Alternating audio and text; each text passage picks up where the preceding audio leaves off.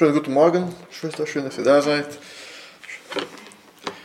Ja, schön, dass Gott hier auch ist mit uns. Wir sind nicht alleine. Und ich bitte, bevor wir jetzt anfangen, ja, Vater, wir danken dir für diesen neuen Tag. Wir danken für diesen, ja, dass wir Leben haben, dass du uns Leben schenkst, dass du uns begegnet hast, ja schon ganz früh an diesem neuen Tag, die Möglichkeit, dass wir haben, hier in diesem deinem Haus uns zu versammeln, dein Wort zu zu verkündigen. Wir möchten heute wieder etwas Neues oder mit dir erleben und dazu, ja, da bitte ich dafür, dass du mit unseren Herzen reinsprichst, dass dein Heiliger Geist in unseren Ohren äh, was spricht und wir es äh, hören, hören können, auch, auch äh, gehorchen können und das auch heute neu erfahren werden in deiner Seite. In Jesu Namen. Amen. Amen. Betet alle Zeit und glaubt daran. Das ist das, was ich heute euch beibringen oder sagen möchte, dass ihr, wenn ihr hier rausgeht, euch erinnert, ja, betet alle Zeit und glaubt. So wollen wir auch jetzt lesen Lukas 18. Das ist die Geschichte, also ein Gleichnis von den hartnäckigen Witwe, ja, die hat nicht aufgegeben zu beten. Das lesen wir Lukas 18. Ich habe die Hoffnung für alle Versionen hier. Wie wichtig ist es, unermüdlich zu beten und dabei nicht aufzugeben, mache Jesus durch den, machte Jesus durch den, ein Gleichnis deutlich. In einer Stadt lebte ein Richter, dem Gott und die Menschen gleichgültig waren. In derselben Stadt lebte auch eine Witwe.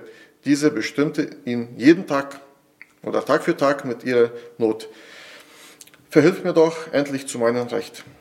Lange zieht sich, lange Zeit stieß sie bei ihm auf und taub, taube Ohren, aber schließlich sagte er sich, mir sind zwar Gott und die Menschen gleichgültig, aber diese Frau lässt mich einfach keine Ruhe. Ich muss ihr zu einem, ihrem Recht verhelfen, sonst wird sie am Ende noch handgreiflich. Und Jesus, der Herr, erklärte dazu, ihr habt gehört, was dieser ungerechte Richter gesagt hat. Wenn schon er so handelt, wie viel mehr wird Gott seinen Auserwählten zum Recht verhelfen, die ihn Tag und Nacht darum bitten? Wird er sie etwa lange warten lassen? Ich sage euch, er wird ihnen schnellstens helfen. Die Frage ist, wird der Menschensohn, wenn er kommt auf Erde, überhaupt noch Menschen mit, seinen, mit einem solchen Glauben finden?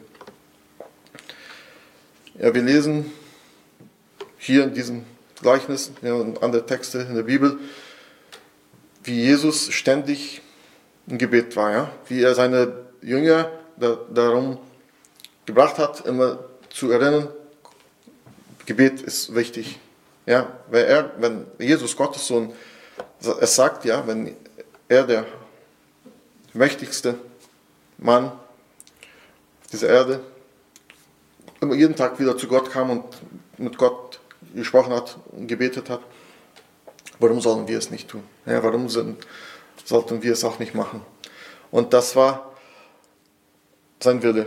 Immer haben sie sich getroffen, Jesus mit seinen Jüngern, haben gegessen, Gemeinschaft gehabt. Aber am Ende des Tages hat, ich glaube, Jesus jeden, jedes Mal wieder eingeladen, kommt, wer will mit, mit mir kommen, beten wir.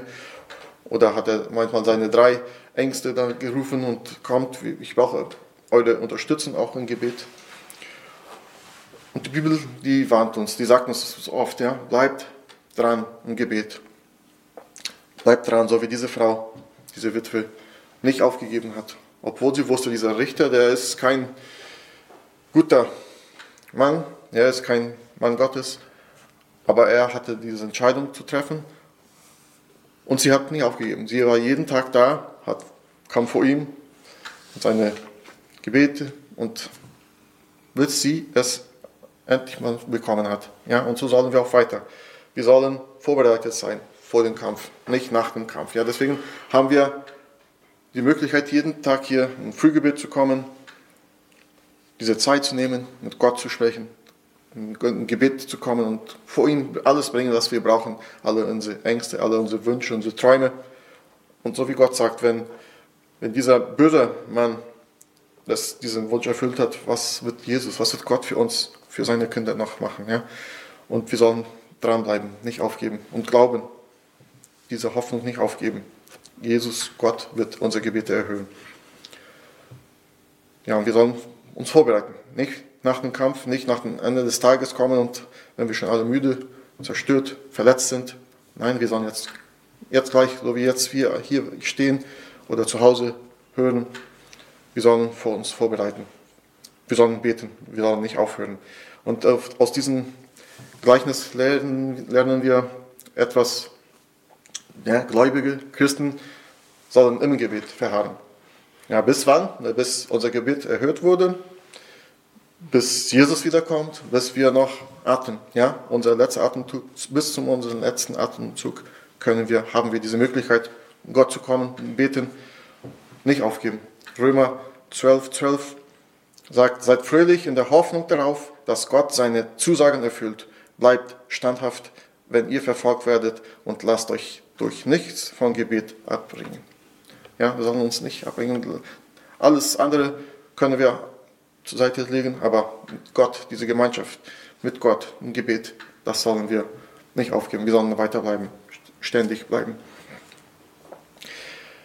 Ja, in unser Leben, unsere Geschichte, in der Bibel lesen wir auch so oft, was, dass wir Kinder Gottes oder nicht Kinder Gottes, die Welt wird, hat einen Herrscher, ja, und ist ein Feind, der will nicht, dass wir siegreich sein werden und er wird alles machen, alles versuchen zu machen, damit wir in Schwierigkeit sind oder Ängste leben oder der Probleme haben. Aber wir haben Gott, Jesus, der für uns kämpft, er ist an unserer Seite. Ja, unsere, wenn wir Fußball spielen, wenn wir Basketball oder irgendeine andere Sportart, haben wir immer einen Gegner, ja, der alles wird versuchen, damit wir nicht gewinnen, dass, damit er gewinnt, dass, damit wir nicht siegreich sind.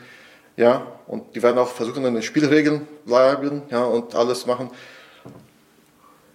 Und äh, ja, das sind die Gegner. Ja, aber die Welt, die Bibel sagt, dass wir haben einen Feind. Ja, und der Feind, der ist es mehr als ein Gegner. Der Feind, der will uns versuchen, auch uns zu zerstören und zu verletzen, uns zum Boden bringen, damit wir da nicht mehr aufstehen, dass wir, damit wir da bleiben. Das ist der, das Ziel des Feindes, ja, uns zu töten, rauben, zerstören. Aber wir haben Gott, wir haben Jesus, der für uns kämpft. Wir haben diese Macht des Gebets an unserer Seite. Wir sollen nicht aufhören zu beten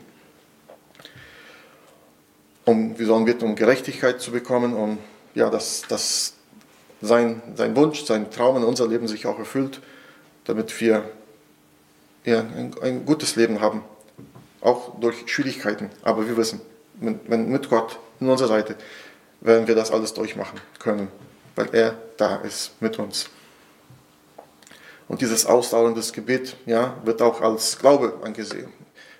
Und Glaube und Hoffnung, das ist das, was wir dieses Jahr so wichtig für uns ein Thema hier ist in unserem Frühgebet. Wir sollen nicht unseren Glauben aufgeben, wir sollen nicht auf, die Hoffnung aufgeben, wir sollen warten, dass Gott es alles erfüllen wird in unserem Leben. Nicht aufgeben, ausdauern, bleiben, dranbleiben, ja, alle Zeit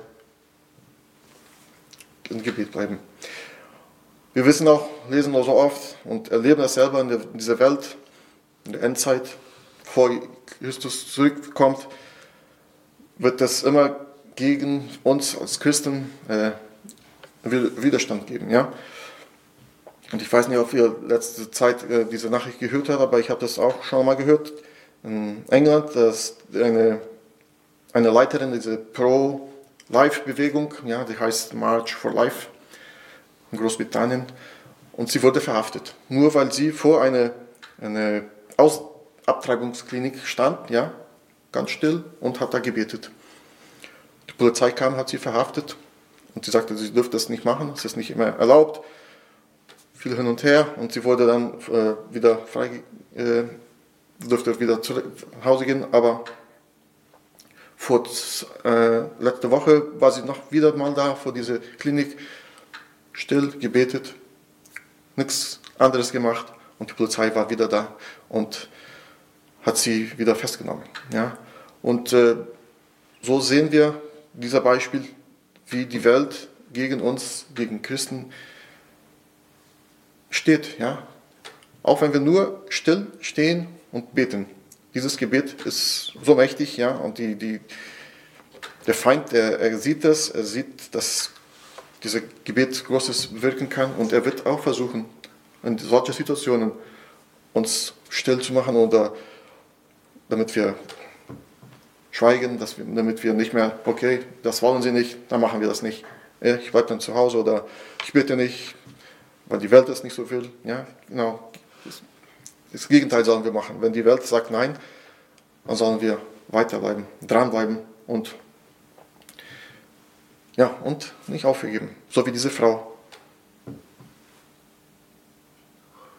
Wir sollen warten und hoffen, dass das das Beste für uns ist und das ist das, was Gott auch wünscht.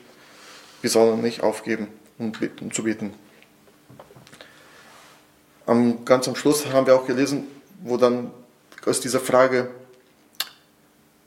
wird der Menschensohn, wenn er kommt auf Erde, überhaupt noch Menschen mit einem solchen Glauben finden?